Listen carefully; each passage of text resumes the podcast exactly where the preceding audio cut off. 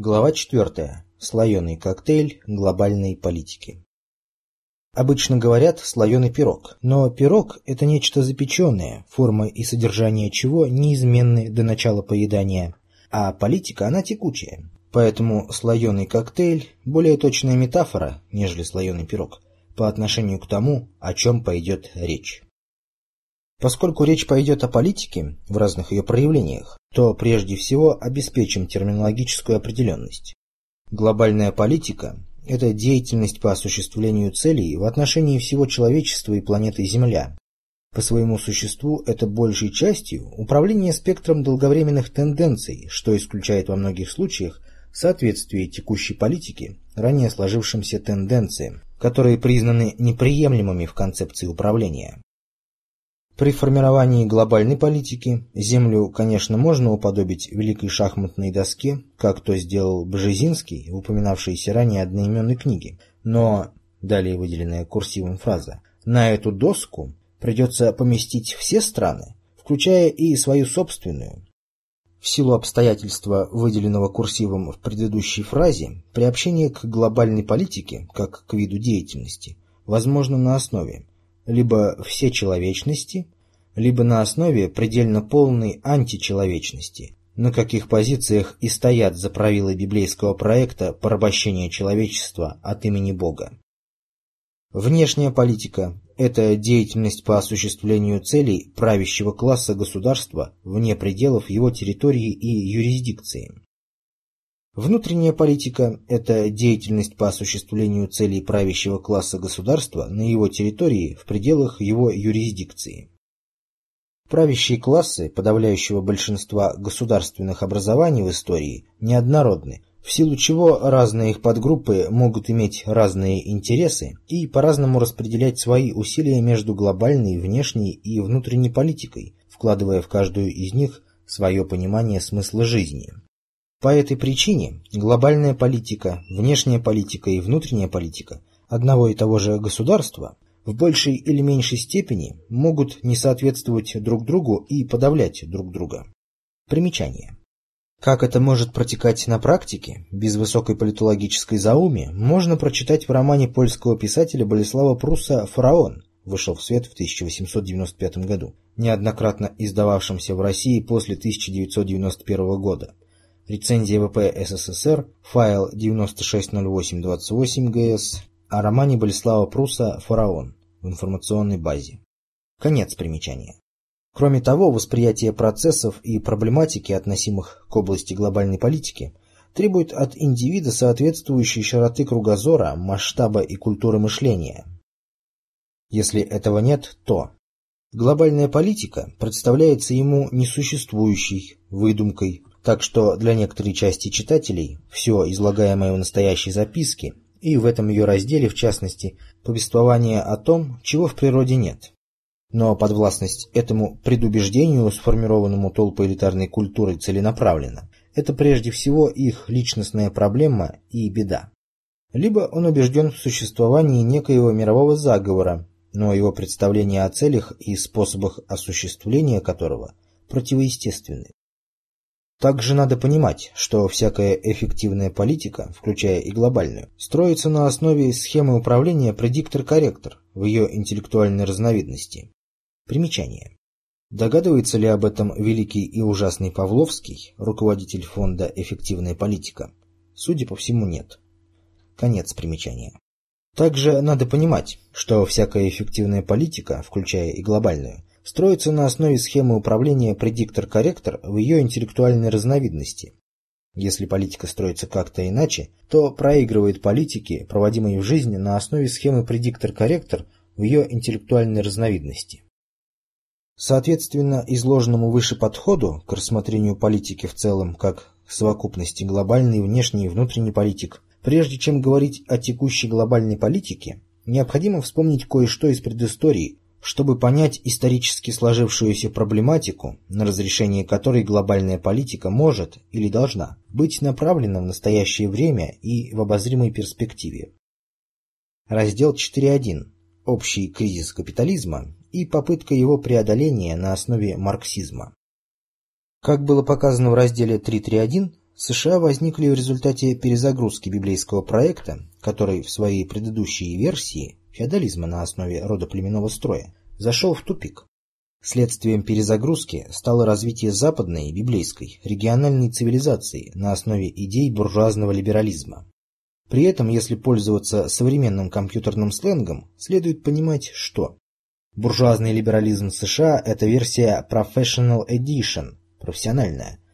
Буржуазный либерализм в странах Европы, за исключением Франции, это версия Home Light Edition, то есть домашняя облегченная, не вполне функциональная, вследствие того, что предыстория обществ европейских государств не была обнулена, как это было целенаправленно осуществлено при создании США, и продолжает оказывать свое воздействие на текущую политику. Примечание. При этом наиболее одомашненная home – германская. Ее наибольшая одомашненность и создала в прошлом предпосылки к тому, что именно она оказалась наиболее подходящей почвой для взращивания нацизма, провокации глобального масштаба и своего рода профилактической прививки от попыток в будущем противодействовать проведению в жизнь библейского проекта. После этой профилактической прививки любое обращение к вопросу о действительной роли еврейства и масонства в политике за правилы библейского проекта и их периферия, не вдаваясь в рассмотрение существа мнений своих политических противников, могут квалифицировать как проявление рецидивов нацизма, тем более если в среду оппонентов внедрены нацисты. Конец примечания. Буржуазный же либерализм во Франции – версия промежуточная между профессиональной и облегченной, и отчасти экспериментальная. Поскольку в миропонимании библейской культуры лучший враг хорошего, примечание. В действительности агрессором по отношению к лучшему выступает несовершенное в сопоставлении с ним достояние прошлого. Конец примечания. Поскольку в миропонимании библейской культуры лучшее враг хорошего, то либерально-буржуазная Европа, системообразующими принципами построения ее культуры и субкультуры управления во всех сферах жизни общества, обречена проигрывать США. Примечание. Например, даже введя 1 января 2002 года евро в наличное обращение, в безналичном обращении с 1 января 1999 года Европа, тем не менее, тоже оказалась втянутой в мировой финансово-экономический кризис, который больше ударил по остальным странам, а не по США, чья финансовая политика к нему привела, и в котором США пытаются решить некоторые внешнеполитические задачи, включая и ослабление Евросоюза. Конец примечания. Чтобы Европе выиграть, то есть сохранить и развить свою самобытность и культурное своеобразие ее народов, там надо всю систему менять. Примечание. Анекдот советских времен. Сантехник сидит в лагере вместе с диссидентами по политической статье. Его спрашивают, а тебя за что посадили? Сантехник. Вызвали в парикмахерскую, батарея в зале потекла. Я посмотрел, ну и говорю, тут надо всю систему менять. А мне сразу же руки закрутили, и вот я тут. Конец примечания. Чтобы Европе выиграть, то есть сохранить и развить свою самобытность и культурное своеобразие и ее народов, там надо всю систему менять. То есть надо выйти из-под власти заправил библейского проекта и вывести из-под их власти культуру. Перезагрузка библейского проекта, развитие библейской региональной цивилизации и ее агрессивная экспансия в другие регионы планеты на основе идей буржуазного либерализма действительно разрешили те проблемы, которые были неразрешимы в его предшествующей версии – феодализма на основе родоплеменного строя. Однако развитие и распространение за пределы библейской цивилизации культуры на основе идей буржуазного либерализма породило новые проблемы, которых сословно-кастовая система организации жизни национальных и многонациональных обществ в государствах прошлых эпох не порождала. Одна из особенностей сословно-кастовой организации общества – регламентация норм поведения представителей разных сословий в жизни общества, включая и сферу потребления – Монарх имеет право потреблять то, что не вправе потреблять все другие. Родовая аристократия вправе потреблять то, что не вправе потреблять купцы, ремесленники, крестьяне и так далее. Наиболее известные примеры такого рода. Осетровые, в прошлом они водились не только в реках Руси, в Англии собственность короля, и каждый поймавший осетра обязан был безвозмездно передать его королю, съесть его в кругу семьи или друзей преступление. Робин Гуд браконьерствует в Шервудском лесу, охотясь на королевских оленей, на которых простолюдин не вправе охотиться, даже если его семья умирает от голода. В Российской империи купец третьей гильдии не вправе иметь такой же выезд, лошадей и экипаж. Дом, какие вправе иметь купец первой гильдии. Купец третьей гильдии не вправе заниматься теми видами предпринимательства, которыми вправе заниматься купцы высших гильдий. Крепостной крестьянин мог завести какое-то промышленное дело, и в случае успеха такой крестьянин-капиталист платил своему барину-хозяину миллионные оброки и, хотя имел доходы большие, чем у подавляющего большинства дворян, но перед любым дворянином он почти что бесправный крепостной, а шансов выкупиться на свободу с семейством у него было даже меньше, чем у большинства середняков, поскольку для паразита барина его ежегодный большой оброк предпочтительнее, нежели единовременный выкуп. Доступ к образованию, прежде всего высшему специальному и, соответственно, далее к профессиональной деятельности, тоже обусловлен сословным происхождением и тому подобное. На еврейскую диаспору, чтобы евреи не ассимилировались и продолжали исполнять свои функции в библейском проекте, тоже налагались определенные правовые ограничения в большинстве сословно-кастовых обществ до капиталистической эпохи. Примечание. Если расценивать такого рода факты как проявление антисемитизма, то источником антисемитизма оказывалась сама же иудейская верхушка, работавшая на заправил библейского проекта. Другое дело, что объяснение запретов для самих евреев и окружающей их социальной среды было таким, чтобы скрыть этот факт и не приводить к вопросу о целесообразности такого рода ограничений. Конец примечания. Такого рода примеров во всех исторически известных сословно-кастовых системах полно, хотя в каждой из них ограничения специфические. Тем не менее, если с позиции теории управления смотреть на такого рода сословно-кастовые ограничения прав на ведение той или иной деятельности и прав на потребление природных и социальных благ, то можно сделать следующие выводы. Прямые запреты на потребление не только ограничивали потребление непосредственно, но исключали возможности сбыта продукции сверхсословно-кастовых ограничений, чем опосредованно сдерживали развитие системы общественного производства, совершенствование продукции, появление ее новых видов, развитие технологий, организации производства и сбыта, международную торговлю и культурный обмен. Как следствие, сословно-кастовая система обеспечивала если и не неизменность структуры статистики профессионализма и занятости членов общества, то медленные по отношению к скорости смены поколений ее изменения, что было одним из факторов поддержания политической и финансово-экономической стабильности и управляемости социальных систем. Управляемость – это свойство объекта управления, на которое субъект-управленец опирается в своих действиях.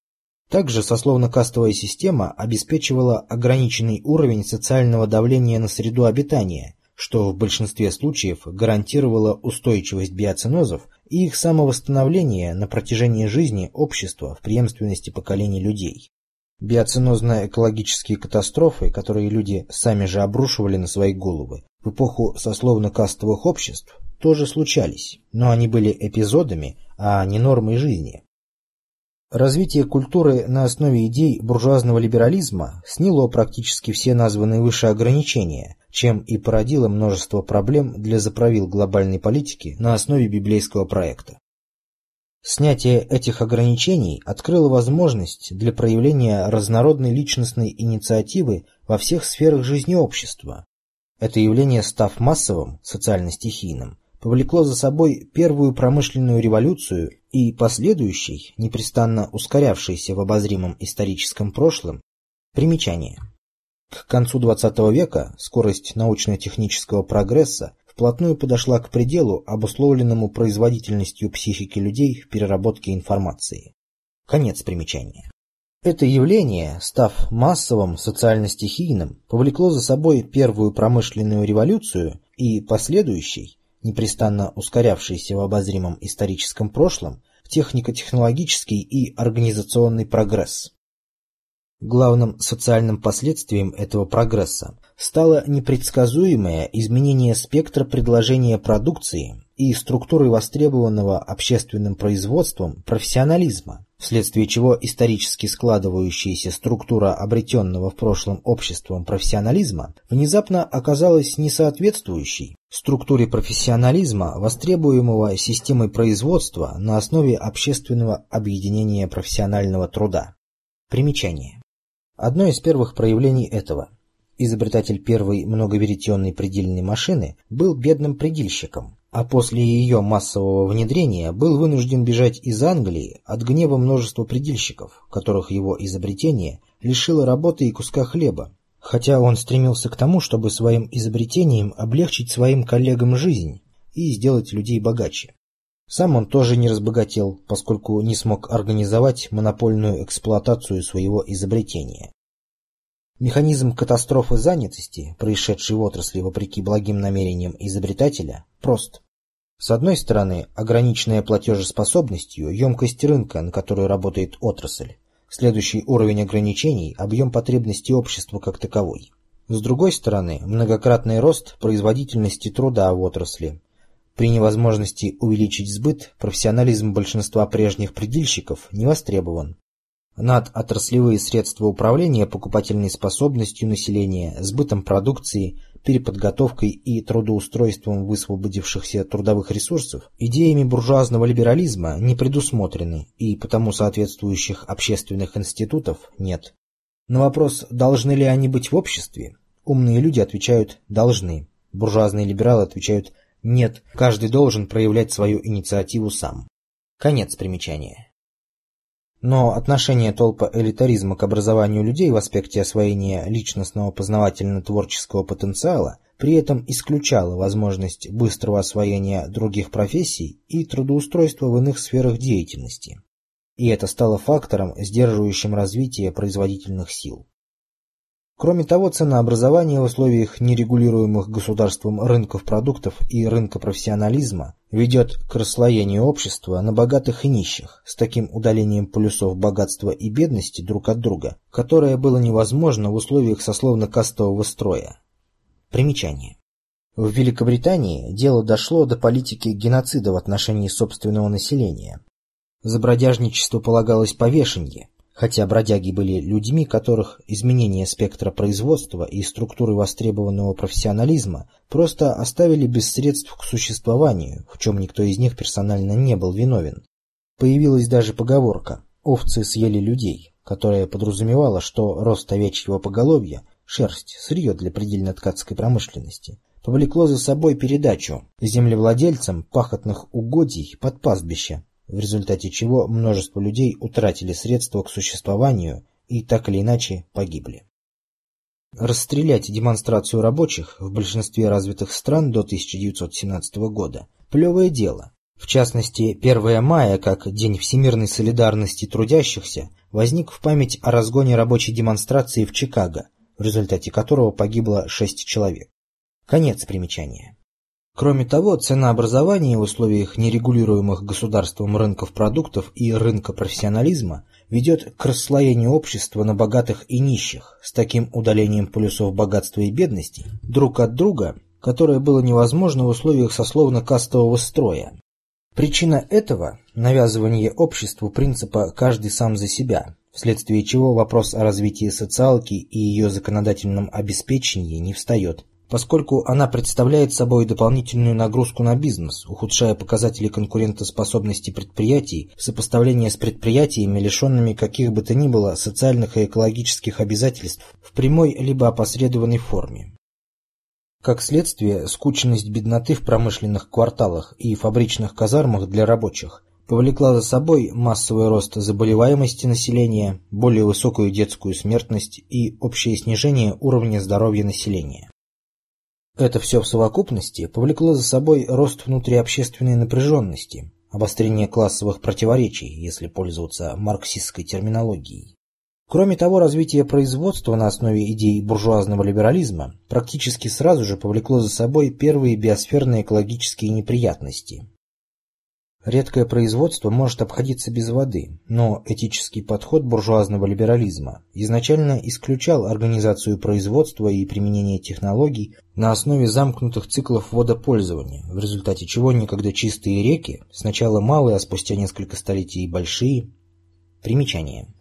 В 1960-е годы в прессе как курьез промелькнуло сообщение, что некий журналист из ФРГ умудрился водой из Рейна проявить фотопленку. Даже если этот факт был вымышлен или фальсифицирован, то это сильная метафора, в реальность которой многие поверили, видя воду Рейна. Конец примечания. Редкое производство может обходиться без воды, но этический подход буржуазного либерализма изначально исключал организацию производства и применение технологий на основе замкнутых циклов водопользования, в результате чего некогда чистые реки, сначала малые, а спустя несколько столетий и большие, превратились в зловонные сточные канавы, и к концу XX века и некоторые морские и океанские акватории оказались покрыты плавающим техногенным мусором, а вода в них стала непригодной для жизни прежних биоцинозов. Потом к проблемам с водой добавились проблемы с загрязнением в промышленных районах воздуха. Примечание. Еще в советские времена школьный учебник общей биологии со ссылками на Дарвина упоминал, что в Англии некоторые популяции бабочек изменили окраску, чтобы снова стать невидимыми на фоне коры деревьев, которая под воздействием загрязнений промышленными выбросами утратила свой естественно-природный цвет. Факт ощутимо сильного загрязнения среды обитания, относящийся к середине XIX века. Конец примечания. Потом к проблемам с водой добавились проблемы с загрязнением в промышленных районах воздуха и почв по мере массового внедрения в производство химических процессов и перехода к техногенным видам энергии, используемым в производстве, увеличение общего объема промышленных и бытовых отходов. Примечание. Первоначально большинство промышленных предприятий строились на реках, которые перегораживались запрудами, и водяные колеса, аналогичные мельничным, приводили в действие промышленное оборудование. И до настоящего времени во многих городах и поселках, возникших в эпоху создания промышленности, сохранились плотины, обеспечивавшие в прошлом энергетику заводов. Так, до сих пор главным ландшафтным фактором в пригороде Санкт-Петербурга Колпино является водохранилище за плотиной на реке Ижоре, давшей имя Ижорскому заводу. В полотняном заводе, усадьбе Гончаровых, тоже сохранились плотины их завода на реке Суходрев и водохранилище за нею. И таких памятников эпохи первой индустриализации в разных регионах России довольно много. Энергетические установки на основе сжигания угля и углеводородов массово стали внедряться с середины XIX века. В результате объем выброса в атмосферу всевозможных по своему химическому и физическому составу дымов резко вырос и продолжает расти до настоящего времени. Конец примечания. Что касается социальных проблем, порожденных буржуазным либерализмом, то для заправил библейского проекта они были неприятны не потому, что массе людей было беспросветно плохо жить. Примечание. Как показал опыт Великобритании с огораживанием пастбищ и уничтожением бродяг, ликвидация лишних рабов для заправил проекта – вопрос технический, а не проблема нравственно-этического характера. Конец примечания. Что касается социальных проблем, порожденных буржуазным либерализмом, то для заправил библейского проекта они были неприятны не потому, что массе людей было беспросветно плохо жить, а потому, что рост внутриобщественной напряженности ухудшал параметры управляемости социальных систем и в случае массовых беспорядков, народных волнений, тем более продолжительных, падала отдача от системы, что могло лишить ресурсов политические проекты, осуществляемые за пределами общества, впавшего в массовые беспорядки. Иными словами, хотя социальный хаос, бунты и революции могут быть элементами политических сценариев, но общества не должны впадать в такие состояния самопроизвольно, неуправляемо, без санкций со стороны заправил библейского проекта. То есть общий кризис капитализма не пропагандистская выдумка марксистов, а действительно суровая жизненная реальность. Мы пишем о нем сейчас, когда он расцвел во всей красе и так или иначе достал практически каждого жителя, если не всей планеты, то государств более или менее цивилизованных на основе техносферы, порожденной библейской цивилизацией под властью идей буржуазного либерализма и политической практики на их основе. Мы пишем о нем, оглядываясь вокруг и вспоминая исторические факты прошлого. Поскольку многим свойственно отношение к миру в стиле пока гром не грянет, мужик не перекрестится, они убеждены в том, что и все другие люди такие же, как они, и потому перед их сознанием даже не встают вопросы о том, что кто-то в уже далеком от нас прошлом мог видеть первые негативные плоды буржуазного либерализма, что, видя их, кто-то мог оценивать перспективы и думать о том, как устранить проблемы, порождаемые капитализмом как способом хозяйствования на основе частного предпринимательства, освобождающего себя от какой бы то ни было социальной ответственности за судьбы других людей и состояние среды обитания, как в населенных пунктах, так и вне их. Что еще кто-то вел мониторинг общественного мнения и думал, в какие политические проекты можно ввести таких инициативных мыслителей или воспитать под такого рода проекты своих более авторитетных мыслителей, либо какие политические проекты можно развернуть на основе их идей. Тем не менее, вопреки мнениям, не думающих о будущем, вся действительная политика делается на основе схемы управления предиктор-корректор. Вся политика, которая не строится на основе этой схемы, вне зависимости от намерений ее приверженцев, издревле укладывается другими политиками в полную функцию управления по этой схеме и обслуживает ее работу, приводя к результатам, запрограммированным носителями концептуальной власти. И, соответственно, этому общеметодологическому подходу к политике еще в первой половине XIX века заправилы библейского проекта предприняли попытку отреагировать на общий кризис капитализма и избавиться от проблем, порождаемых буржуазным либерализмом. Именно в русле попытки решения проблемы общего кризиса капитализма по полной функции управления следует рассматривать писания социалистов-утопистов конца XVIII – начала XIX века и их социальные эксперименты, это была реакция инициативников, которая не осталась незамеченной за правилами библейского проекта.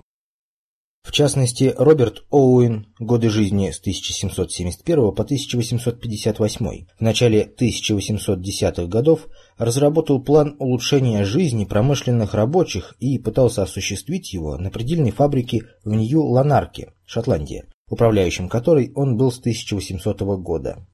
Далее, в 1817 году, он выдвинул программу радикального переустройства общества путем создания поселков общности и сотрудничества, лишенных частной собственности, классов, эксплуатации одних людей другими, противоречий между умственным и физическим трудом и других антагонизмов. Основанные Оуэном коммунистические поселения в США и в Великобритании потерпели неудачу. Тем не менее, цитата, Учение Оуэна, несмотря на утопический характер, сыграло значительную роль в просвещении английских рабочих и сказалось на формировании социалистической мысли за пределами Великобритании. Конец цитаты Советский энциклопедический словарь 1987 года. Примечание. Приведенная нами в цитате фраза отсутствует в электронной версии 2000 года Большого энциклопедического словаря на компакт-диске, Возможно, что после 1991 года редакторы словаря не посчитали нужным засвидетельствовать свое почтение социалистической идеологии, но объективное ее удаление работает на то, чтобы лишний раз не привлекать внимание к процессу глобализации и глобальной политики. Конец примечания. Если вывести из рассмотрения нравственные и психологические в целом аспекты, то построение социализма в условиях капиталистического окружения ограничивается действием макроэкономических факторов. При принятых в обществе технологиях коммуна может быть рентабельной в экономическом обмене с другими хозяйствующими субъектами, обеспечивая ее участникам уровень экономического обеспечения их жизни немногим лучший, чем наемному персоналу вне коммуны обеспечивает капитализм на основе частной собственности на средства производства. Причина этого в том, что высшие управленцы, в условиях капитализма обладающие доходами, многократно превосходящими доходы носителей массовых профессий, составляют весьма незначительную долю населения, поэтому если в коммуне ее высшие управленцы живут, как и все простые общинники, то перераспределение нереализованных монопольно высоких доходов ее топ-менеджеров среди членов коммуны, безусловно, поднимет их доходы в сопоставлении с такими же работниками на частно-капиталистических предприятиях. Однако и этот уровень доходов может оказаться недостаточным для того, чтобы всем членам коммуны обеспечить достойные человека условия жизни и труда, если в окружающем капиталистическом обществе капитал платит персоналу прожиточный минимум, обеспечивающий только физиологическое выживание и едва ли воспроизводство населения. Примечание. Цитата. «Сто с небольшим лет назад Америка представляла собой страну совсем не американской мечты. В 1880 году средняя стоимость жизни составляла 720 долларов в год, а годовая средняя зарплата рабочих в промышленности была около 300 долларов в год. При этом средний рабочий день составлял 11-12 часов, а нередко и все 15. Каждый шестой ребенок работал в промышленности, получая половину зарплаты взрослого за одинаковую работу. Что такое охрана труда, никто не знал. Все эти данные взяты из заключения Бюро трудовой статистики, представленного Конгрессу США. В конце этого заключения делается вывод – люди должны умирать для того, чтобы процветала индустрия. Конец цитаты со ссылкой на празднуем.ру. Но для того, чтобы изменить законодательство о финансовой и хозяйственной деятельности так, чтобы экономика служила людям, а не люди финансам, и тогда, и сейчас в США не было и нет ни знаний, ни политической воли. Конец примечания. То есть для своего успеха в конкурентной борьбе с частно-капиталистическими предприятиями такая коммуна изначально должна на порядке превосходить их по совокупной производительности труда, либо в кратчайшие сроки достичь этого качества. В подавляющем большинстве случаев достижение этого невозможно только за счет более совершенной организации производства, но требует сегодня работать на основе технологий завтрашнего и послезавтрашнего дней, не говоря уж о том, что переход конкурентов к тем же технологиям и организации работ практически мгновенно лишает ее такого рода конкурентного преимущества, даже если оно каким-то чудом и возникнет в некоторый момент времени. Кроме того, надо помнить и об ограниченной емкости рынков, на которые коммуна выходит со своими продуктами производства. Это означает, что коммуна изначально должна быть макроэкономической системой, обладающей качеством практически полной самодостаточности в аспекте производства и потребления продукции. То есть продуктообмен с внешними по отношению к ней хозяйственными системами, либо его отсутствие, не должны быть для нее определяющими факторами. Но, как было отмечено выше, сад растет сам, садовник только ухаживает за ним, пропалывает, подсаживает новые растения, прививает на них подвои, поливает, удобряет и тому подобное. В жизни общества ни одно явление не может быть создано из ничего и после этого вытянуто за уши до нужной кондиции, но открывшиеся возможности могут быть преобразованы в действующие тенденции. Тенденции могут быть выращены в явления, а порождаемые обществом явления могут быть взяты под управление, разнородные по своим целям и средствам, на какой основе жизнь общества обретает определенную целесообразность, управляемую направленность. То есть из экспериментов Оуэна и ему подобных кто-то сделал основные выводы, содержательно во многом аналогичные следующим, хотя и выразил их в каких-то иных словах либо намеках. Рабочие и простонародье в целом хотят социальных гарантий и социальной защищенности. Если им их дать, то социальная напряженность упадет, система станет более гарантированно управляемой, а ее ресурсоотдача по отношению к решению задачи глобальной политики увеличится главным образом за счет роста качества населения, поскольку либерал-буржуйный просто прожигают человеческий потенциал вместо того, чтобы дать ему реализоваться что иллюстрирует приведенная выше сноска о положении рабочих в США в 1880-е годы. Люди должны умирать, чтобы индустрия процветала. Либерал-буржуины необучаемы, каждый из них поодиночке, будучи невольником своей корыстия и находясь под давлением конкурентов и конъюнктуры рынка, это тоже своего рода отсутствие социальной защищенности и гарантий, но по отношению к предпринимателям сам не в состоянии обеспечить не вызывающие озлобленности условия труда и жизни рабочим своего предприятия. Буржуазное государство служит своей корыстью каждого из множества таких либерал-идиотов. Примечание. Вспоминая о продвижении Российской империи к катастрофе 1917 года, генерал Спиридович в книге «Записки жандарма» Москва, издательство «Пролетарий», 1930 год, репринтное воспроизведение 1991 года, пишет, цитата, Рабочие волнения и забастовки 1895-96 годов выдвинули для правительства на очередь рабочий вопрос Министерство внутренних дел, понимая всю государственную важность этого вопроса и заинтересованное в нем также и с точки зрения поддержания общественного порядка в стране, первое пошло в этот период по пути правильного его разрешения законодательным порядком. Далеко не таким было отношение к рабочему вопросу Министерства финансов с его фабричной инспекцией и во главе свиты, на обязанности которого лежал вопрос во всем его объеме в то время. Витте ревниво оберегал подчиненную ему сферу, но простирал свои заботы только на капиталистов и не обращал должного внимания на рабочих и их нужды.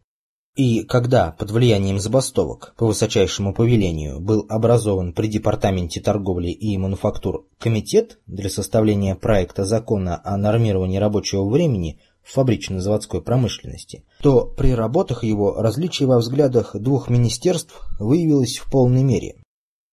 На заседаниях Комитета на защиту интересов рабочего класса выступили тогда не чины Министерства Виты с председателем Ковалевским, что явилось бы вполне естественным, а представители Министерства внутренних дел, вице-директор департамента полиции Семякин и хозяйственного департамента Щегловитов. Почти во всех пунктах представителям Министерства внутренних дел приходилось бороться с Ковалевским и другими чинами Министерства финансов, отстаивавшими интересы фабрикантов. Результатом тогдашних работ явился закон 2 июня 1897 года, который Витте разъяснил затем свои инструкции чинам фабричной инспекции и циркулярами, опять-таки не в пользу рабочих. Между тем, рабочее движение было в то время на перепутье, и от правительства в значительной степени зависело дать ему то или иное направление. Рабочие явились той силой, к которой жадно тянулись революционные организации и особенно социал-демократические. Социал-демократы старались уже тогда завладеть пролетариатом и направить его не только на борьбу с существующим политическим строем, но и против всего социального уклада жизни. Социальная революция и диктатура пролетариата уже были провозглашены конечной целью борьбы. Конечно, все это казалось бреднями. Увы. Конец цитаты страницы 96-97. Здесь, правда, надо отметить, что Витте активно масонствовал и потому мог не по дурости, а по злому умыслу, кося под дурачка, как накануне 9 января 1905 года, что видно из его воспоминаний, саботировать политику, направленную на разрешение классовых противоречий в империи мирными путями.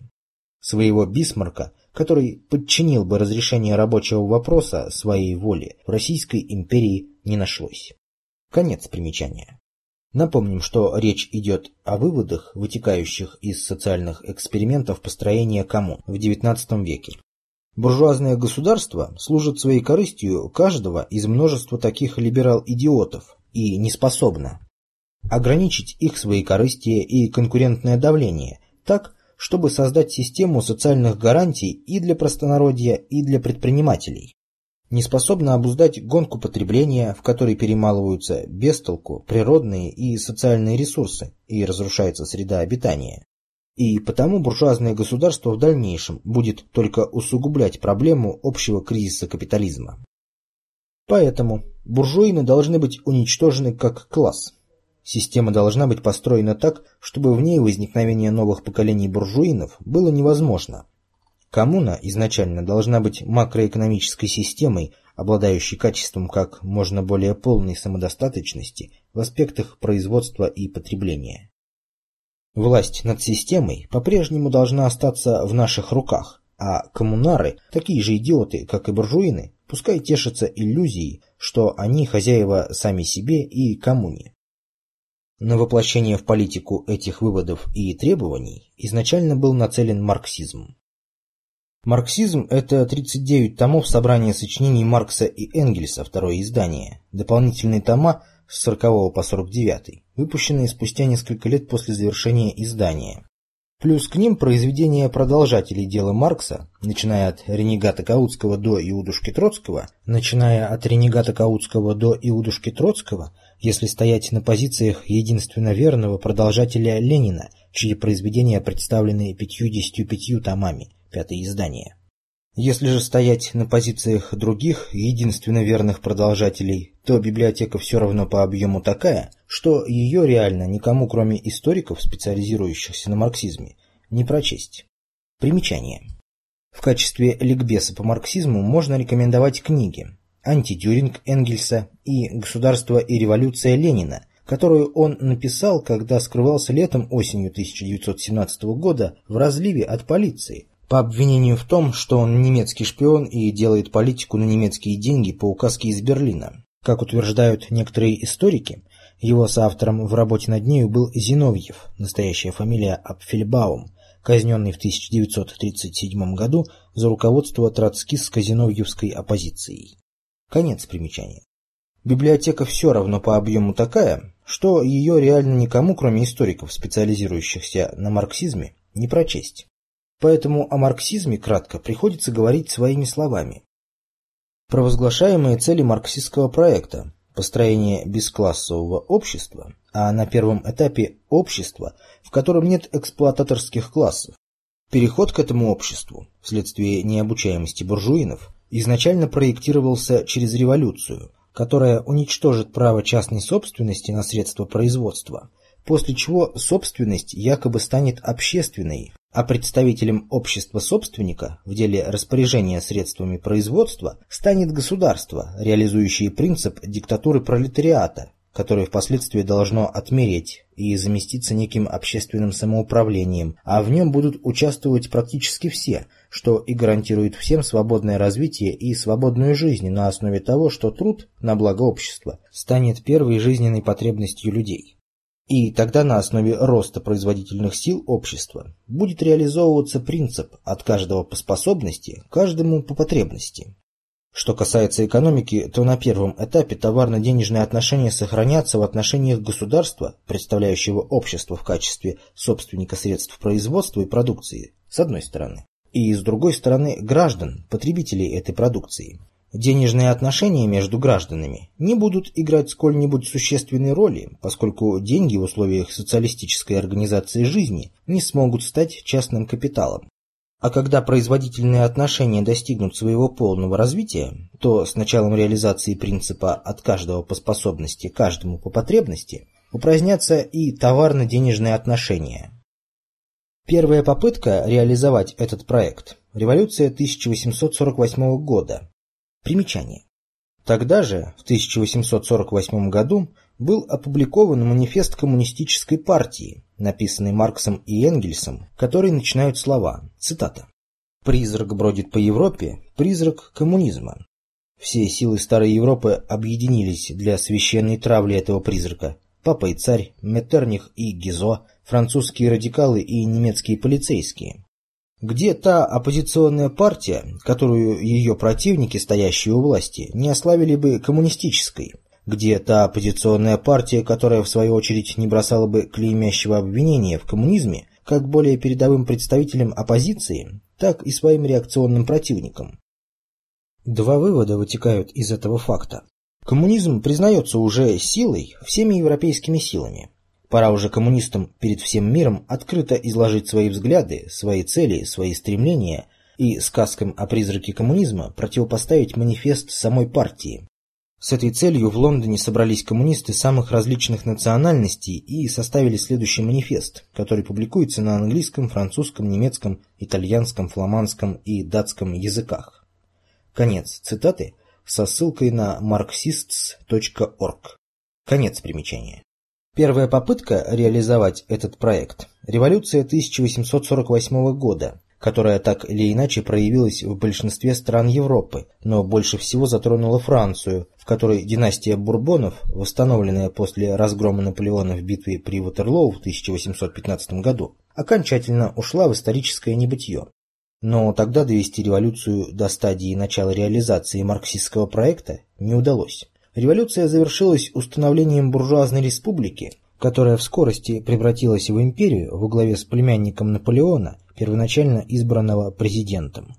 Вторая попытка реализовать этот проект – революция во Франции в период франко-прусской войны, известная такими событиями, как Парижская и Лионская коммуны. Примечание. Примерно с той поры ЦК псевдосоциалистической ветви масонства действует большей частью с территории Франции. Конец примечания. Этих двух попыток оказалось достаточно, чтобы некоторая часть буржуинов задумалась о перспективах революции под знаменами марксизма и ее последствиях для себя любимых и обратилась к проблематике построения системы социальных гарантий для простонародья. Надо признать, что, что наиболее обучаемым оказался создатель и первый канцлер Германской империи князь Отто Бисмарк фон Щенгаузен чем вызвал в свой адрес ненависть революционеров, терявших социальную базу, благодаря которому в 1914 году в Германии классовые противоречия были во многом сглажены и страна обладала изрядным потенциалом развития, который политические преемники Бисмарка бездарно слили в ходе Первой мировой войны XX века, последствия чего Германия не преодолела до настоящего времени. А наименее обучаемый – элита Российской империи, нагнетавшая социальную напряженность на протяжении всего времени правления трех последних императоров. Примечание. Анекдот времен начала Брежневского правления гласил, что Хрущев за время своего правления успел присвоить звание Героя Советского Союза президенту Египта Гамалю Абд-эль-Насеру. Такое написание его имени более соответствует морфологии арабского языка, нежели общепринятые в нашей стране Гамаль Абдель-Нассер, что вызвало неприятие в СССР, хотя Нассера, как политика, уважали. Но не успел присвоить звание Героя Советского Союза посмертно императору Николаю II за создание в стране революционной ситуации. Конец примечания. А наименее обучаемый – элита Российской империи, нагнетавшая социальную напряженность на протяжении всего времени правления трех последних императоров, что и создало предпосылки к революциям начала XX века. Проявление под воздействием Парижской коммуны склонности к обучаемости некоторой части буржуинов и пробуржуазной интеллигенции привело к возникновению в марксизме течения, получившего название ревизионизм, сутью которого был отказ от революционного перехода к коммунизму, а продвижение к нему путем реформ. Из этого течения в марксизме выросла современная нам социал-демократия, социалистический интернационал не последняя по влиянию в мире трансгосударственная политическая организация. И хотя в тот период истории марксистская идеология еще не успела стать государственной идеологией ни в одной стране мира, в силу чего говорить о конвергенции двух систем капитализма и социализма было преждевременно, но по сути ревизионизм в марксизме – это самая ранняя версия теории конвергенции. И практически со времен Парижской коммуны псевдокоммунизм марксизма стал инструментом в делании глобальной политики, сначала в руках Великобритании, а потом и США. Оба государства и крупные банковские дома, действовавшие с их территории, поддерживали марксистские и прочие революционные партии в государствах-конкурентах, хотя правление в них самих осуществлялось на основе идей буржуазного либерализма. Еврейские банковские дома играли в деле финансирования революции в государствах-конкурентах России, Германии, Австро-Венгрии ведущую роль. Примечание. В 1905 году только Бунд, специфически еврейская революционная партия, получил иностранной помощи, ставшей известной, на сумму в 7 миллионов рублей по тогдашнему золотому курсу, то есть большую, чем строительная стоимость символа революции крейсера «Аврора». Обошелся казне в 6,3 миллиона рублей, строился 7 лет, а тут за год 7 миллионов. То есть финансирование революции было сопоставимо с военными бюджетами великих держав того времени, и источником этого финансирования был вовсе не прожиточный минимум, который совокупный капиталист платил совокупному рабочему в каждой стране. После февраля 1917 года известный впоследствии лидер рабочей оппозиции Шляпников вернулся в революционный Петроград. Партийная касса была пустовата. Просить денег на деятельность партии у рабочих партия не смела, поскольку миф об общенародной поддержке РСДРП до 1917 года появился после 1917, да и лишних денег у рабочих не было. Поэтому РСДРП вынуждена была заниматься отмывкой иных денег, для чего на заводах организовывались сберегательные, страховые и больничные кассы, где и отмывались средства партии. Источники поступлений были разные, Среди всего прочего, Шляпников сообщает, что, будучи до того в эмиграции США, он передал тамошним еврейским кругам некоторую информацию о погромах в России.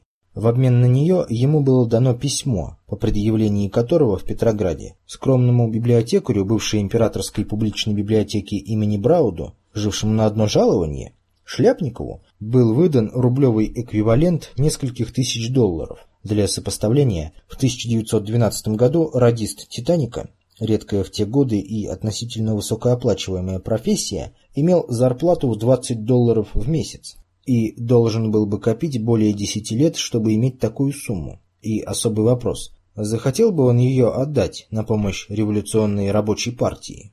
Конец примечания. Еврейские банковские дома играли в деле финансирования революций в государствах-конкурентах России, Германии, Австро-Венгрии ведущую роль.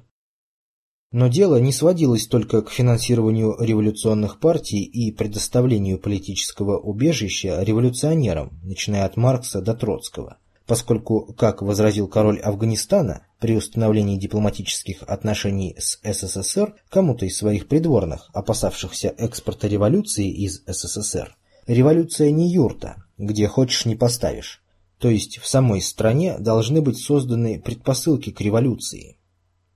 Примечание. Смотри Ленинское учение о революционной ситуации. Цитата. Пункт 1. Невозможность для господствующих классов сохранить в неизменном виде свое господство. Пункт 2. Обострение выше обычного нужды и бедствий угнетенных классов.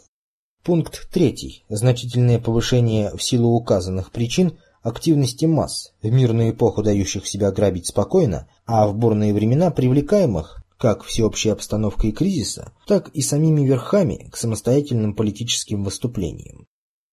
К объективной присоединяется субъективная. Именно присоединяется способность революционного класса на революционные массовые действия, достаточно сильные, чтобы сломить или надломить старое правительство, которое никогда в эпоху кризисов не упадет, если его не уронят.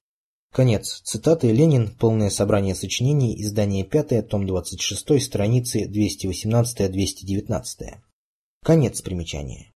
Революция не юрта, где хочешь не поставишь, то есть в самой стране должны быть созданы предпосылки к революции, а для этого в ней необходимо нагнетать революционную ситуацию, стимулировать недееспособность режима в решении социальных проблем с одной стороны и с другой стороны культивировать недовольство масс властью. Кроме того, нужна идея, которая бы олицетворяла собой светлое послереволюционное будущее, партия профессиональных функционеров идей и просвещенная массовка, готовая поддержать функционеров в ходе разрешения революционной ситуации. Решение этих задач возлагается на масонскую периферию в среде политиков, журналистов и университетской профессуры, и на им сочувствующих, непосвященных ни во что профанов-свободолюбцев той страны, которой предстоит стать жертвой революции. В Российской империи происходило именно это. Программно-адаптивный модуль Российской империи с начала воцарения Николая II был подчинен за правилам Великобритании как во внешней политике, так и во внутренней. Примечание. Эта тема в материалах КОБ обстоятельно рассмотрена в главе 1 работы ВП СССР «Разгерметизация», а также в работе «От человекообразия к человечности». Конец примечания. В Российской империи происходило именно это. Программно-адаптивный модуль Российской империи с начала воцарения Николая II был подчинен за правилам Великобритании как во внешней политике, так и во внутренней, вследствие чего социальные проблемы обострялись политикой самого же режима, один из примеров тому был приведен выше в сноске оппозиции Виты в рабочем вопросе в 1906-1907 годах. В таких условиях марксизм распространялся. Цитата. Увлечение марксизмом было в то время повальной болезнью русской интеллигенции, развившейся еще в 90-х годах. Профессура, пресса, молодежь – все поклонялись одному богу – Марксу.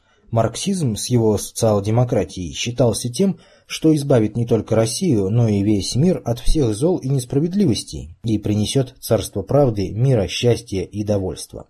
Марксом зачитывались все, хотя и не все понимали его. Студенческие комнатки и углы украшались портретами великого учителя, а также Энгельса, Бебеля и Липкнехта. Само правительство еще так недавно покровительствовало марксизму, давая субсидии через своего сотрудника на издание марксистского журнала. Оно видело в нем противовес страшному террорам народовольчеству. Грамотные люди, читая о диктатуре пролетариата Маркса, не видели в ней террора и упускали из виду, что диктатура невозможна без террора, что террор целого класса неизмеримо ужаснее террора группы бомбистов. Читатели не понимали и не хотели понять того, что значилось черным по белому. А легальный марксизм питал идеи на подпольную работу Бунда, Примечание ВП СССР. Бунд – марксистская партия, принимавшая в себя исключительно евреев, которую можно было бы назвать нацистской, если бы евреи были нацией. Евреи не отвечают полному набору признаков нации, но отвечают полному набору признаков мафии, вследствие чего и являются мафией, маскирующейся под нацию. Конец примечания. А легальный марксизм питал идейно-подпольную работу Бунда и российской партии и очень облегчал им их задачу пропаганды и, стало быть, содействовал их успеху. Непонимание нарождающегося врага во всем его значении со стороны центрального правительства не могло не отразиться и на местах. Конец цитаты. Спиридович. Записки жандарма. Москва. Издательство «Пролетарий», 1930 год. Репринтное воспроизведение 1991 года. Страницы 67-68. Как можно понять из свидетельства Спиридовича, первое. Марксизм ответил эмоциональному неприятию российской действительности как наиболее просвещенной части общества, так и изрядной доли простонародья, которая что-то слышала про марксизм. Второе, но мало кто его знал достаточно полно. Третье, а его алгоритмику обмана общества и введения его в заблуждение, если судить по литературе тех лет, вообще никто не понимал. Примечание. Как пример, марксисты болтали о том, что частная собственность на средства производства – зло, а общественная собственность станет благом, не задумываясь о том, в чем суть права собственности и как оно реализуется. Чтобы показать, насколько это серьезно, проясним этот вопрос. Понятие права собственности на средства производства содержательно раскрывается единственно как право управления производством и распределением продукции либо непосредственно, либо через доверенных лиц. Понятие права на такие объекты собственности, как земля, ее недра, воды и другие природные ресурсы, содержательно раскрывается только как право организовать труд людей с использованием этих природных ресурсов а также как право ограничить доступ к непроизводственному их использованию для отдыха и тому подобное. Понятия частной и общественной собственности связаны с общественным разделением профессионализма и его воспроизводством при смене поколений в общественном объединении труда. Они содержательно раскрываются через то, как формируется круг управленцев, Собственность частная, если персонал, занятый обслуживанием средств производства в их совокупности, не имеет осуществимой возможности немедленно отстранить от управления лиц, не оправдавших их доверия, и нанять или выдвинуть из своей среды новых управленцев. Собственность общественная, если управленцы, утратившие доверие, не справившиеся с обязанностями по повышению качества управления, немедленно могут быть устранены из сферы управления по инициативе персонала, занятого обслуживанием данной совокупности средств производства, основой чего является условие, что социальной базой управленческого корпуса не является замкнутая социальная группа, вход в которую закрыт для представителей и выходцев из иных социальных групп.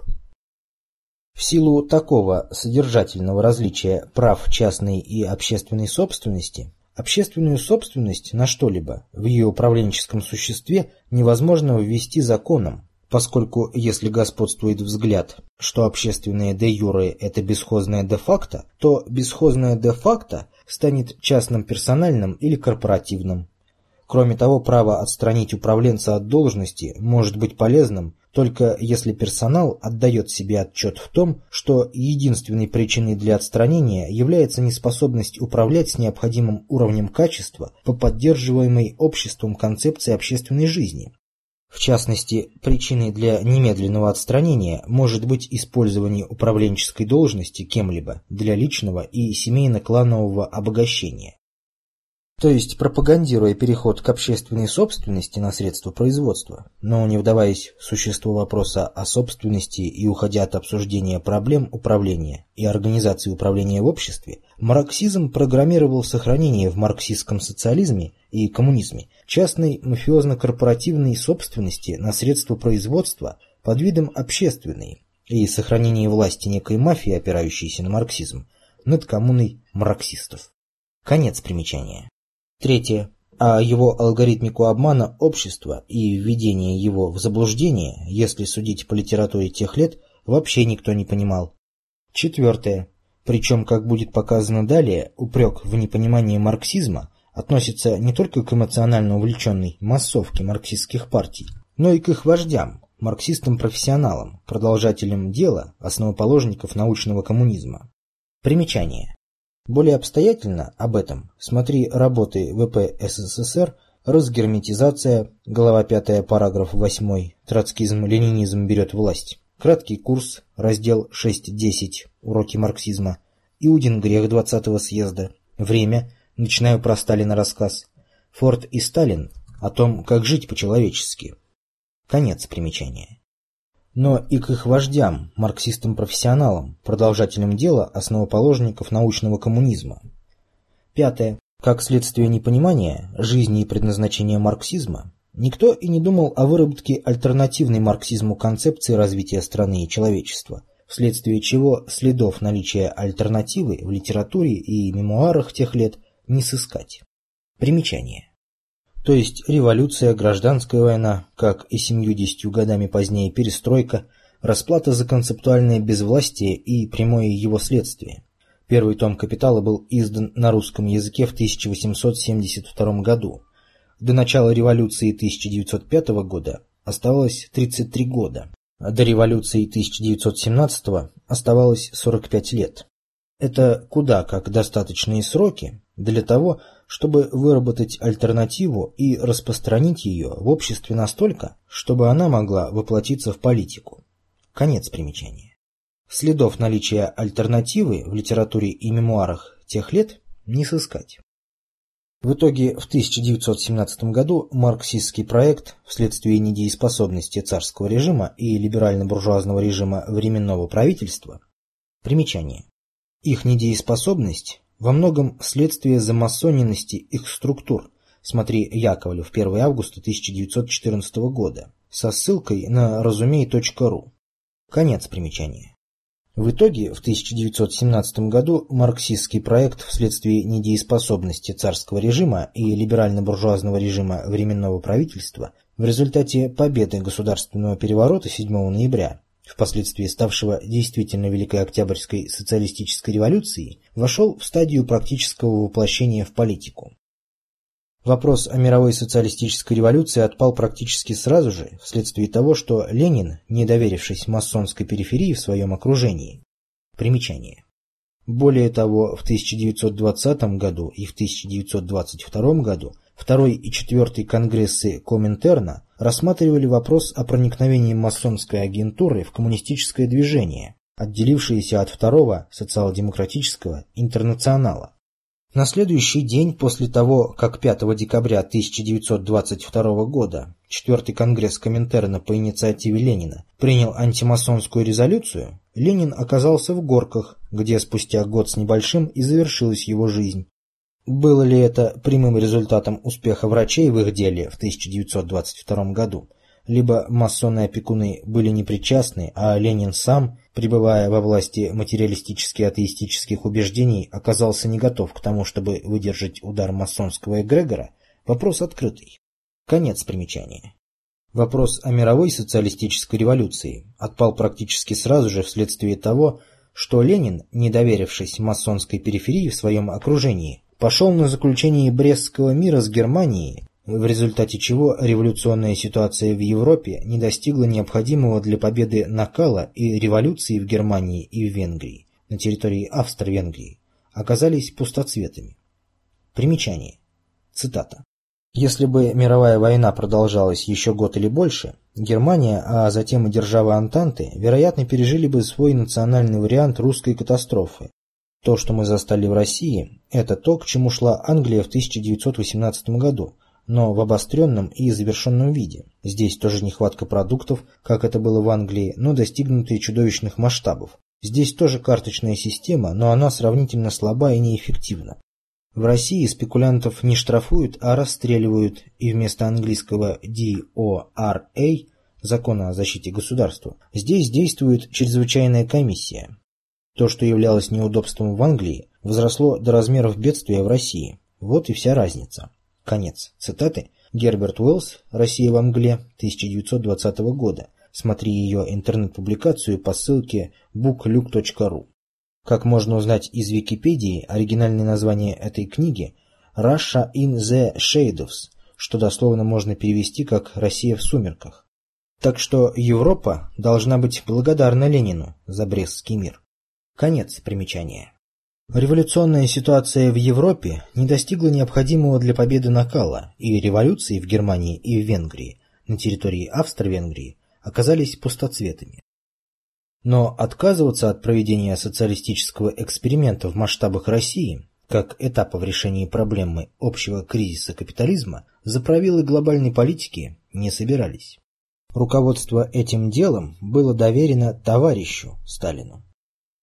Итоги гражданской войны и интервенции стран Антанты на территорию Российской империи, то есть в начале 1920-х годов, показали искренним либерал-буржуинам в Великобритании и в США примечание. Красная армия смогла победить белогвардейцев и интервентов в гражданской войне во многом благодаря тому, что заправилы глобальной политики вынудили буржуазно-либеральные режимы отказать белогвардейцам в военно-технической и экономической поддержке.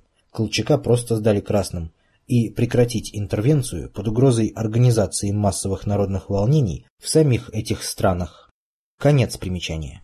Итоги гражданской войны и интервенции стран Антанты на территорию Российской империи, то есть в начале 1920-х годов, показали искренним либерал-буржуинам в Великобритании и в США, что марксизм – это серьезно, что он направлен против них, и им в прошлом только дали временно попользоваться марксизмом как инструментом в деле неспровержения геополитических конкурентов – Российской и Германской империй решая при этом задачи более высокого порядка значимости в глобальной политике, в которые массовку и элиту либерал-буржуев не посвятили.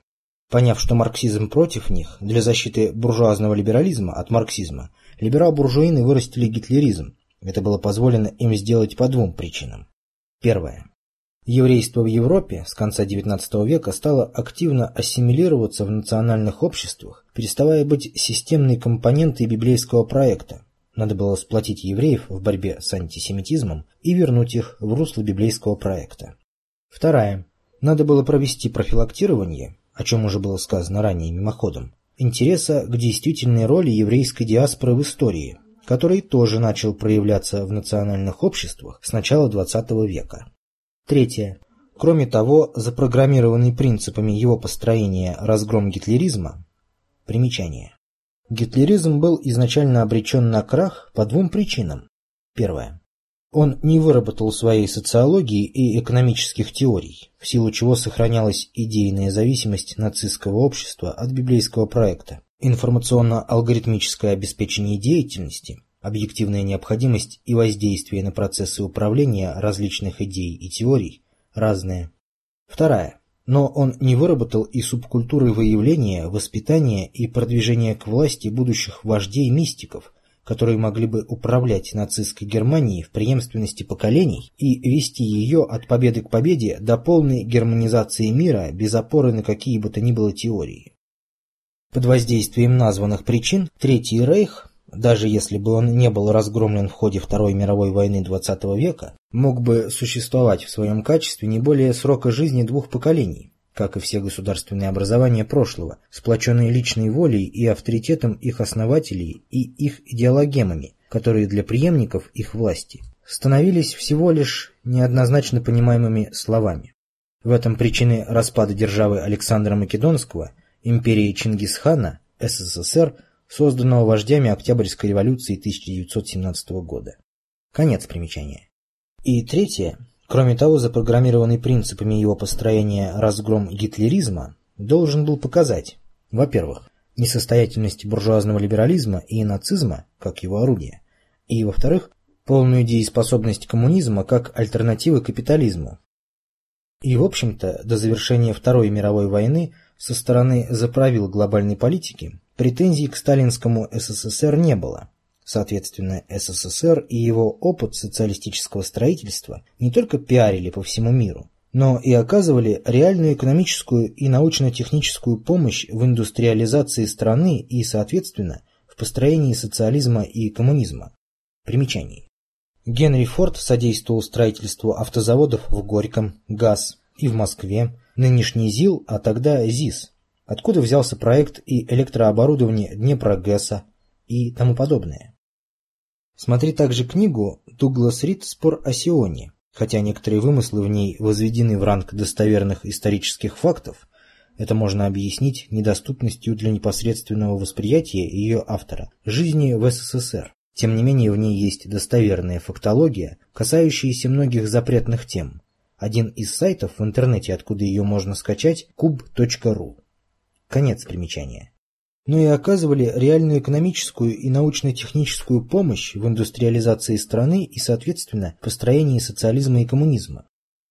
Как итог пиара, в котором принимали многие тогдашние выдающиеся деятели культуры разных стран, СССР и, соответственно, идеалы коммунизма, неразрывно связанные с марксизмом, до 1956 года, пока Хрущев не выступил на 20-м съезде КПСС с разоблачением в кавычках «культа личности» в кавычках Сталина, были популярны по всему миру. Цитата. В умении оправдывать свои деяния и добиваться их одобрения Сталин равным образом преуспел и за пределами страны. В течение долгого времени многие западные комментаторы были более склонны, лишь отчасти отличаясь друг от друга в терминологии, хвалить его за индустриализацию России. Примечание ВП СССР.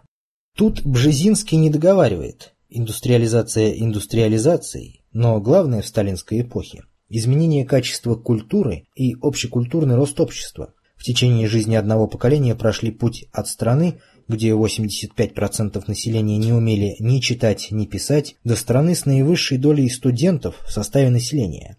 Это впечатляло зарубежных современников строительства социализма в СССР, поскольку в большинстве стран, в том числе и развитых буржуазно-либеральных, были проблемы и со всеобщим образованием, и с доступом к высшему образованию талантливой молодежи из простонародья.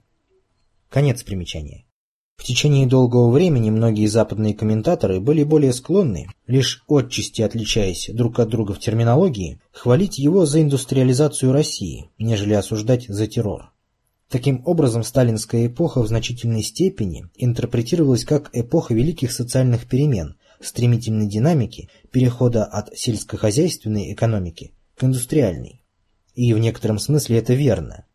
Конец цитаты Бжезинский «Большой провал. Рождение и смерть коммунизма в XX веке». Однако, признавая исторические факты, Бжезинский демонстрирует непонимание сути самих фактов и глобальной политики. Дело не только в Сталине, который вовсе не мотался по всему миру, подавая и продавая себя как гения всех времен и народов. Дело в целенаправленном пиаре, который, независимо от воли Сталина, осуществлялся по всему миру в русле определенной глобальной политики преодоления общего кризиса капитализма. Примечание. То есть Бжезинский имеет весьма неадекватные представления о том, что такое глобальная политика, и потому в его великой шахматной доске и других трактатах довольно много вздора. Конец примечания и, соответственно, успеху социального эксперимента в СССР, достигнутому в сталинские времена, до начала 1970-х годов советские разведслужбы, в общем-то, успешно находили во всех слоях буржуазно-либеральных обществ достаточное количество высокоинтеллектуальных людей, которые шли на сотрудничество с ними по идейным соображениям, видя в СССР прообраз светлого будущего всего человечества, работая не за плату и не под давлением шантажа. Но это внешне легко видимые аспекты вопроса о роли марксизма в глобальной политике. Внутренние состоят в том, что Первое. Гонка потреблятства, характеризующая буржуазный либерализм как образ жизни, была обуздана, что и позволило изменить качество жизни общества. Второе. В результате этого уровень социальной напряженности и противоречий социальных групп в СССР действительно стал гораздо ниже, чем в буржуазно-либеральных обществах, за счет системы социальной поддержки личности, вне зависимости от ее происхождения, во всех возрастных периодах. Третье. Ресурсоотдача системы в глобально-политических проектах выросла. Четвертое. Власть над социальной системой СССР за правила глобальной политики сохранили на основе распространения в обществе идей марксизма и эксплуатации его умолчаний, невнятность в освещении проблематики права собственности и управления. Пятое были созданы предпосылки к достижению более высокого уровня производительности общественного труда, нежели в капиталистической системе буржуазного либерализма, а тем более в системе буржуазных диктатур. Шестое. И, соответственно, это открывало возможности к распространению достижений социалистического строительства в СССР на весь остальной мир. Но Русь – не лучшее место для постановки экспериментов на тему о том, как придать устойчивость толпоэлитаризму в безопасных формах и реализовать принцип идеального рабовладения «дурака работа любит и дурак работе рад». По завершении Второй мировой войны Сталин по сути вынес смертный приговор марксистскому проекту в своей работе «Экономические проблемы социализма в СССР». Цитата. Необходимо, в-третьих, добиться такого культурного роста общества, который бы обеспечил всем членам общества всестороннее развитие их физических и умственных способностей, чтобы члены общества имели возможность получить образование, достаточное для того, чтобы стать активными деятелями общественного развития. Конец цитаты «Экономические проблемы социализма в СССР», страница 68 отдельное издание 1952 года. Текст выделен нами. Выделенные курсивом в последней фразе, а именно «стать активными деятелями общественного развития», предполагает концептуальную властность общества, устойчиво и гарантированно воспроизводимую в преемственности поколений и, соответственно, прекращение эпохи толпа элитаризма и власти над обществом, каких бы то ни было закулисных мафий. И далее Сталин продолжает говорить о будущем, матрично-эгрегориально программируя его. Цитата. Было бы неправильно думать, что можно добиться такого серьезного культурного роста членов общества без серьезных изменений в нынешнем положении труда. Для этого нужно прежде всего сократить рабочий день по крайней мере до 6, а потом и до 5 часов, это необходимо для того, чтобы члены общества получили достаточно свободного времени, необходимого для получения всестороннего образования.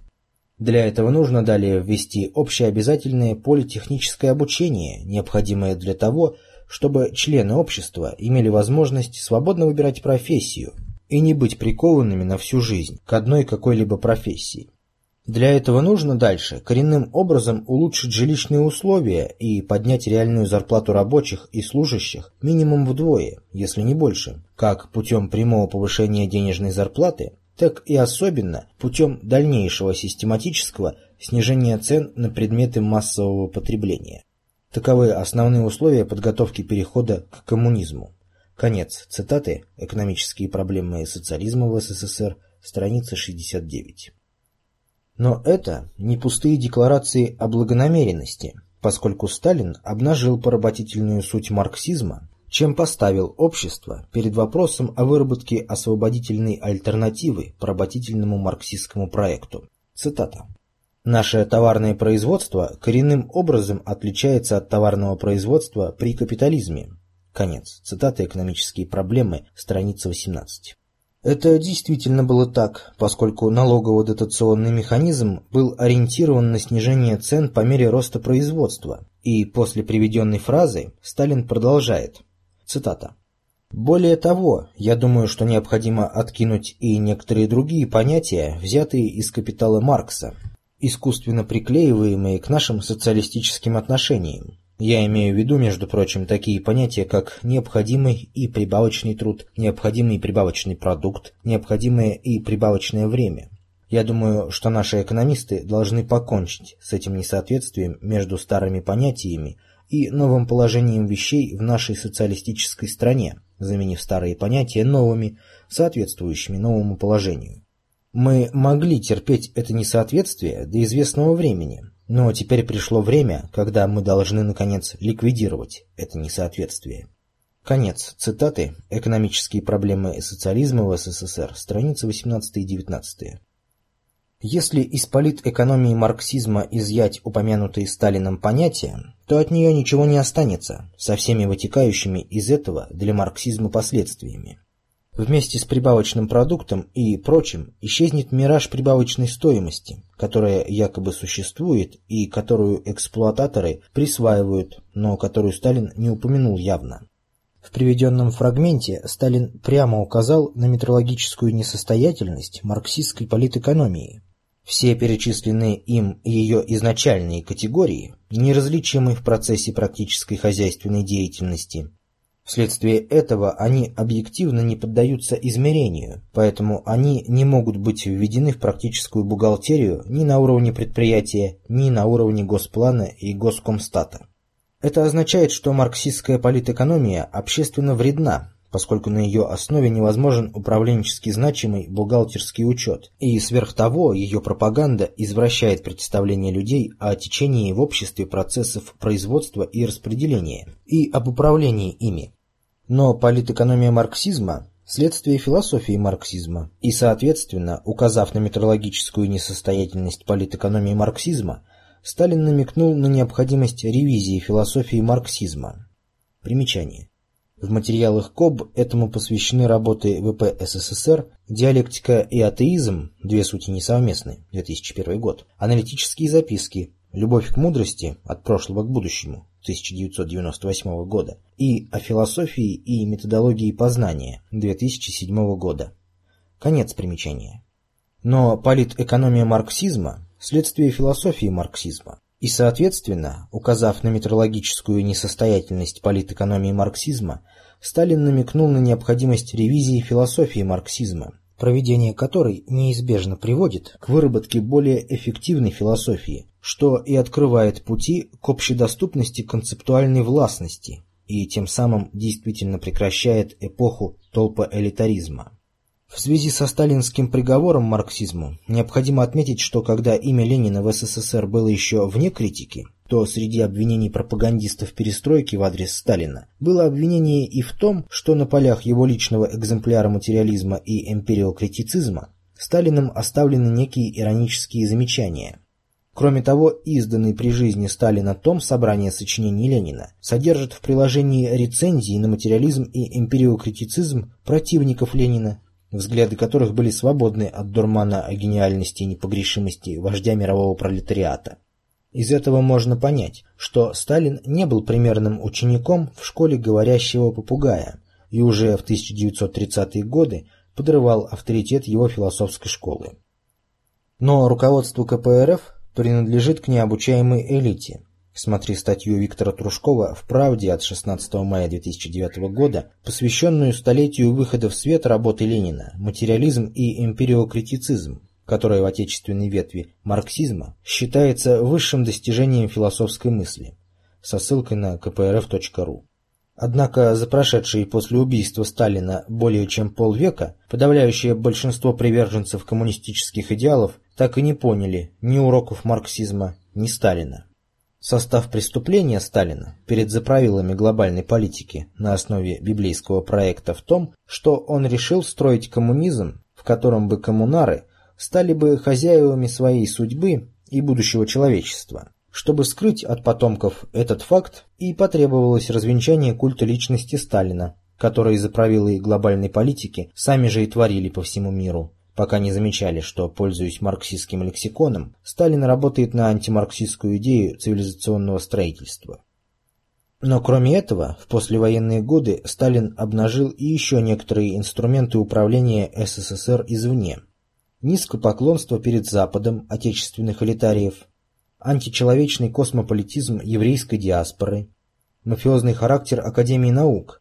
Примечание. Этому посвящена работа «Марксизм и национальный вопрос». Смотри также работу ВП СССР «Российская академия наук против лженауки. Врачу исцелись сам» из серии о текущем моменте номер 464 за 2007 год. Конец примечаний. Мафиозный характер Академии наук СССР, что исключает поиск наукой истины и решение ею общественно значимых проблем и обращает ее в стратегический инструмент анонимно-закулисной власти над обществом. В собрании сочинений Сталина, которое начало выходить в свет после войны и которое успело дойти до публикации работ не позднее 1934 года, 13 том, много подтекста, обличающего масонство и глобальную политику его заправил, по какой причине выход в свет очередных томов был остановлен, помимо воли Сталина, еще при его жизни, а после его устранения его издание было прекращено вопреки решению ЦК об увековечивании памяти Сталина.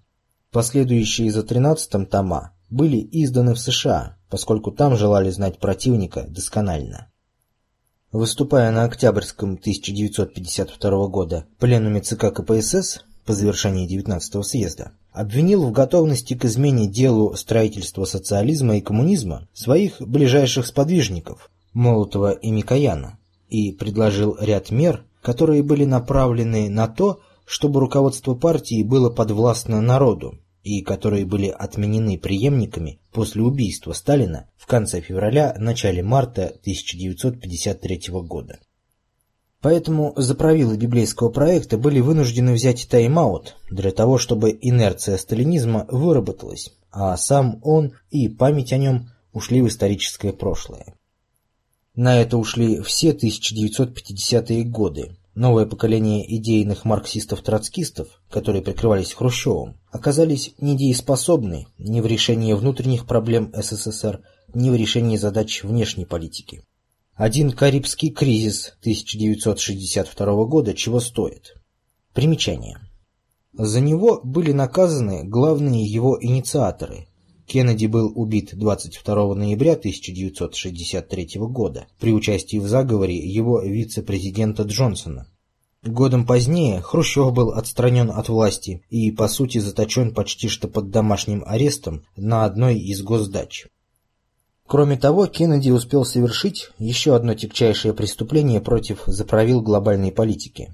За пять месяцев до 22 ноября 1963 года Кеннеди подписал указ номер 11110, предоставляющий право печатать доллары казначейству США, подчиненному правительству США, тем самым подрывая монопольное право Федеральной резервной системы, частной корпорации, на бесконтрольный выпуск долларов, а также на прекращение их эмиссии. И было выпущено 5 миллионов таких долларов. Этим неотмененным и не утратившим силу указом пока не воспользовался ни один из последующих президентов США. Напомним, что ФРС была создана в 1913 году как главный экономический инструмент за правил библейского проекта, сначала по подчинению им кредитно-финансовой системы США, а затем и всего мира через банальный механизм печати зеленых бумажек с изображением президентов США или добавление новых цифр на счетах ФРС. О версии убийства Кеннеди во взаимосвязи с деятельностью ФРС и о самой ФРС подробно пишет и рассказывает во многих своих выступлениях Николай Стариков со ссылкой на nstarikov.ru. Смотри его книгу «Кризис. Как это делается» СПБ издательство «Питер. 2009 год», а также статью в Википедии «Доллар Джона Кеннеди» и finayfm.ru. Конец примечания. На это ушли все 1950-е годы. Новое поколение идейных марксистов-троцкистов, которые прикрывались Хрущевым, оказались недееспособны ни в решении внутренних проблем СССР, ни в решении задач внешней политики в духе истинного марксизма. Утрата элитой на Руси дееспособности, в смысле служения какой бы то ни было идеи цивилизационного строительства, в течение жизни одного-двух поколений ее характерное свойство. Их недееспособность, если и не закрыла марксистский проект окончательно. Примечание. Марксизм на Западе вне критики, а как только начался финансово-экономический кризис 2008 года, книжные магазины отметили всплеск интереса покупателей к Марксу. Конец примечания. Их недееспособность, если не закрыла марксистский проект окончательно, то перенесла очередную попытку его реализации в глобальных масштабах на отдаленную политическую перспективу. Поэтому недееспособность марксистов-троцкистов после сталинской поры в решении реальных политических задач привела к тому, что заправилы проекта решили их слить. В общем, марксистский проект на Руси и, как следствие, во всем мире не состоялся под воздействием двух факторов большевизма, возглавляемого Сталиным. Примечание. Большевизм, как учит история КПСС, возник в 1903 году на втором съезде РСДРП как одна из партийных фракций. Как утверждали его противники, большевики до 1917 года никогда не представляли собой действительного большинства членов марксистской партии, и потому оппоненты большевиков в те годы всегда возражали против их самоназвания – но такое мнение проистекало из непонимания разнородными меньшевиками сути большевизма. Большевизм – это не русская разновидность марксизма и не партийная принадлежность. И уж совсем бессмысленен оборот еврейский большевизм, употребляемый Гитлером в «Майнкампф», поскольку большевизм – явление духа русской цивилизации, а не духа носителей доктрины библейского глобального рабовладения на расовой основе. Большевизм существовал до марксизма, существовал в российском марксизме, как-то существует и ныне, будет он существовать и впредь. Как заявляли сами большевики, члены марксистской партии РСДРПб, именно они выражали в политике стратегические интересы трудового большинства населения многонациональной России, вследствие чего только они и имели право именоваться большевиками. Вне зависимости от того, насколько безошибочны большевики в выражении ими стратегических интересов трудового большинства, насколько само это большинство осознает свои стратегические интересы и верно им в жизни. Суть большевизма не в численном превосходстве приверженцев неких идей над приверженцами других идей и бездумной толпой, а именно в этом, в искреннем стремлении выразить и воплотить в жизнь долговременные стратегические интересы трудового большинства, желающего, чтобы никто не паразитировал на его труде и жизни. Иными словами, исторически реально в каждую эпоху суть большевизма в деятельной поддержке переходного процесса от исторически сложившегося толпа элитаризма к многонациональной человечности Земли будущей эры. Меньшевизм, соответственно, представляет собой противоположность большевизма, поскольку объективно выражает устремленность к паразитизму на труде и жизни простонародья, большинства, всех возомнивших о своем элитарном статусе. Марксизм – это и меньшевизм, а не только психический троцкизм, а психический троцкизм – всегда меньшевизм. Троцкизм – это психическая патология, бесноватость, одержимость. Смотри работу ВП СССР «Печальное наследие Атлантиды». Троцкизм – это вчера, но никак не завтра. Конец примечания.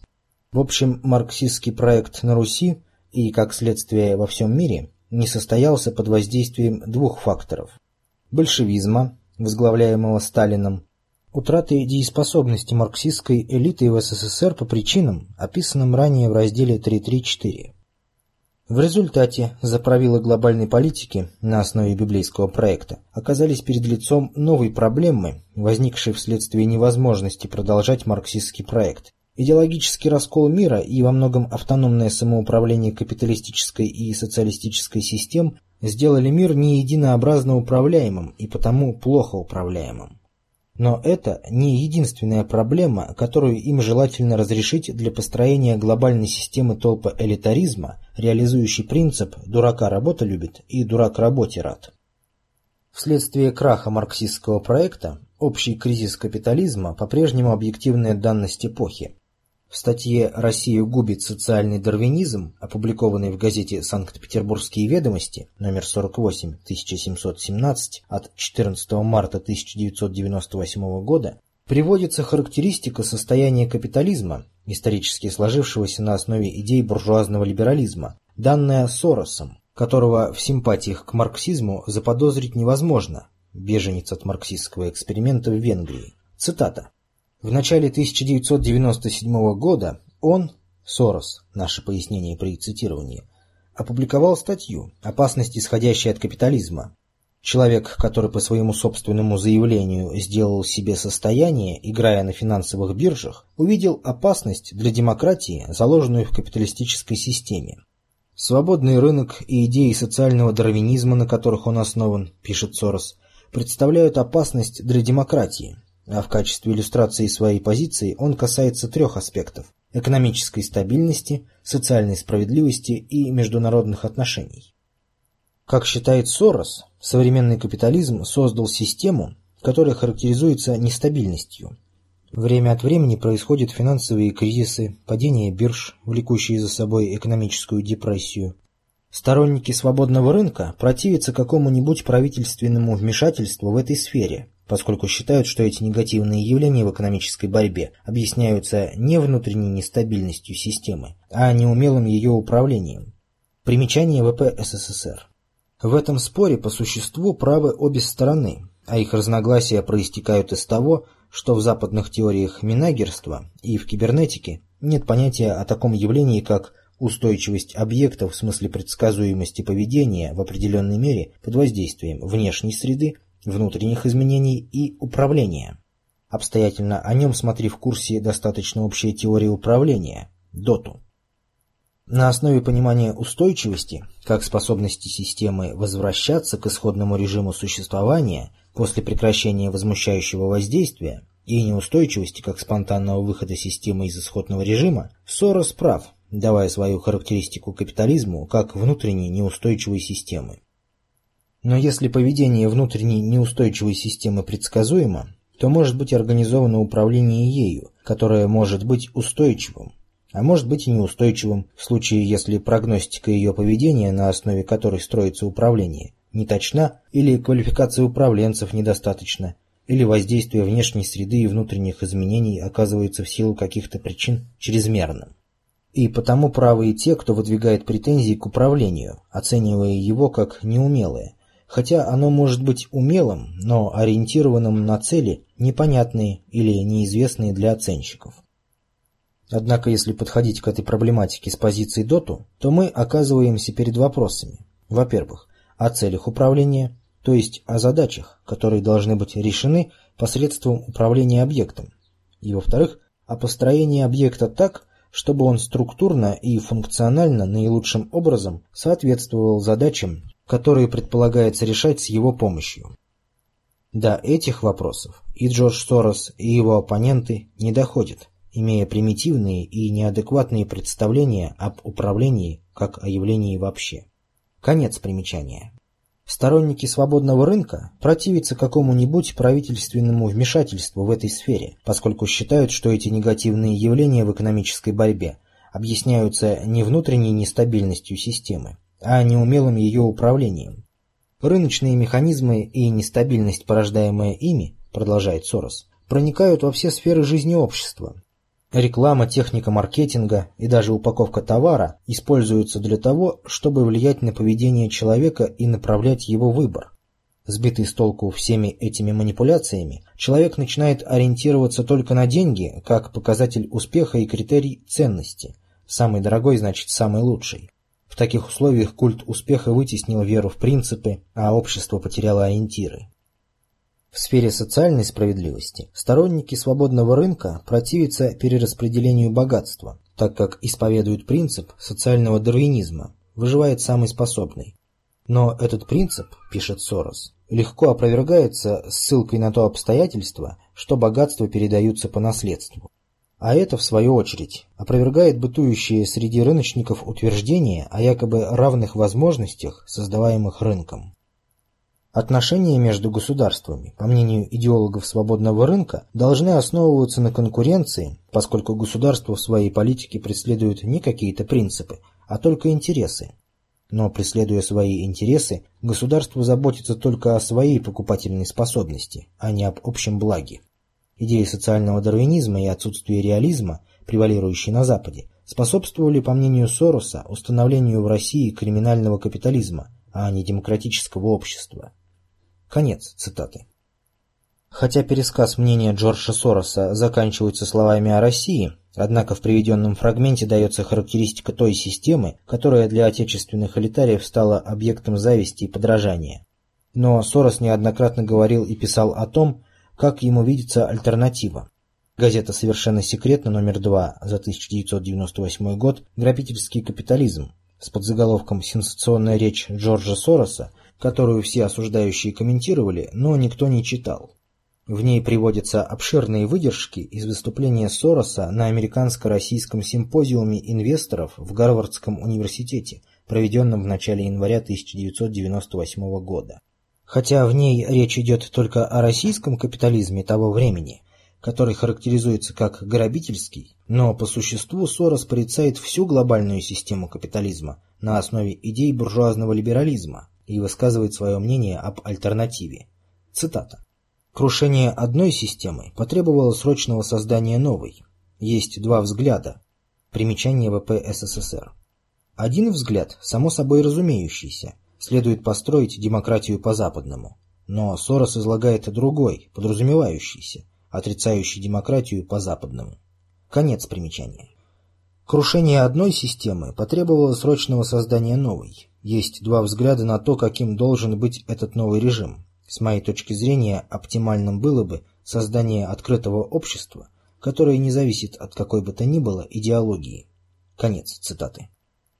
В контексте приведенного выше порицания Соросом капитализма, сложившегося на основе идей буржуазного либерализма, последняя фраза предполагает свободу общества и от его идеологии. И далее Сорос пишет о том, что, на его взгляд, должно быть. Цитата. И поскольку мы постоянно сталкиваемся с несовершенством восприятия, несовершенством взаимопонимания, мы не можем создать совершенное общество. Все, что нам остается, это создать несовершенное общество, в котором люди имеют свободу выбора и свободу самореализации, тем самым совершенствуя общество. Безусловно, подобная система не сможет существовать без необходимых демократических институтов, без рыночных механизмов, способных корректировать ошибки, и, конечно, без главенства закона, управляющего всей жизнью общества. Так, в сущности, существуют все цивилизованные государства. Конец цитаты. Это соответствует приведенному ранее предложению Обамы понимать демократию США как беседу, которую необходимо провести, и предполагает плюрализм мнений, о его предназначении в управлении толполитарным обществом будет сказано в разделе 4.2 и предполагает плюрализм мнений как нормальное состояние общества, однако с оговоркой на его законопослушность. И Сорос, и Обама не единственные представители элит буржуазно-либерального общества, которые опасаются того, что дальше так жить нельзя, и потому надо что-то делать, чтобы изменить систему. Вопрос только в том, что и как делать, и что и кем реально делается.